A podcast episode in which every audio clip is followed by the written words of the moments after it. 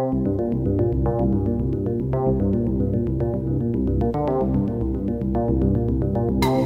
L'actu économique. Après un déficit de 91 milliards 500 millions de francs CFA en 2020, le solde de la balance des paiements du Sénégal est projeté en excédent de 393 milliards en 2021.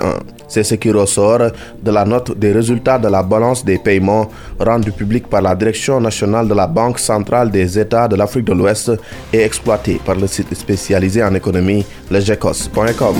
L'actu du pétrole et du gaz.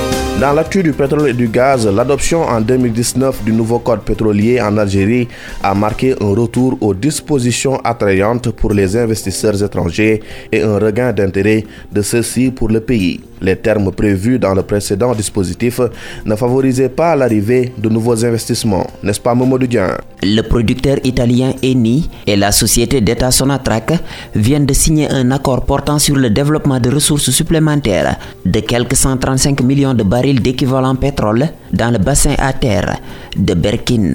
Ceci sur une zone vaste de 7880 km. Les partenaires s'attendent à ce que la production démarre sur ce projet avant la fin 2022. Il bénéficiera en effet des infrastructures de production existantes. L'accord doit recevoir les approbations réglementaires pour entrer dans sa phase active. Eni, qui est présente en Algérie depuis 40 ans, y produit quelques 95 000 barils équivalent pétrole par jour. Mamadou Dian, merci pour toutes ces précisions. E-Business, c'est fini pour aujourd'hui. Merci à vous, mesdames et messieurs, de l'avoir suivi. Mam Abdougaï Kassé était à la présentation, à la partie technique Maxime Sen.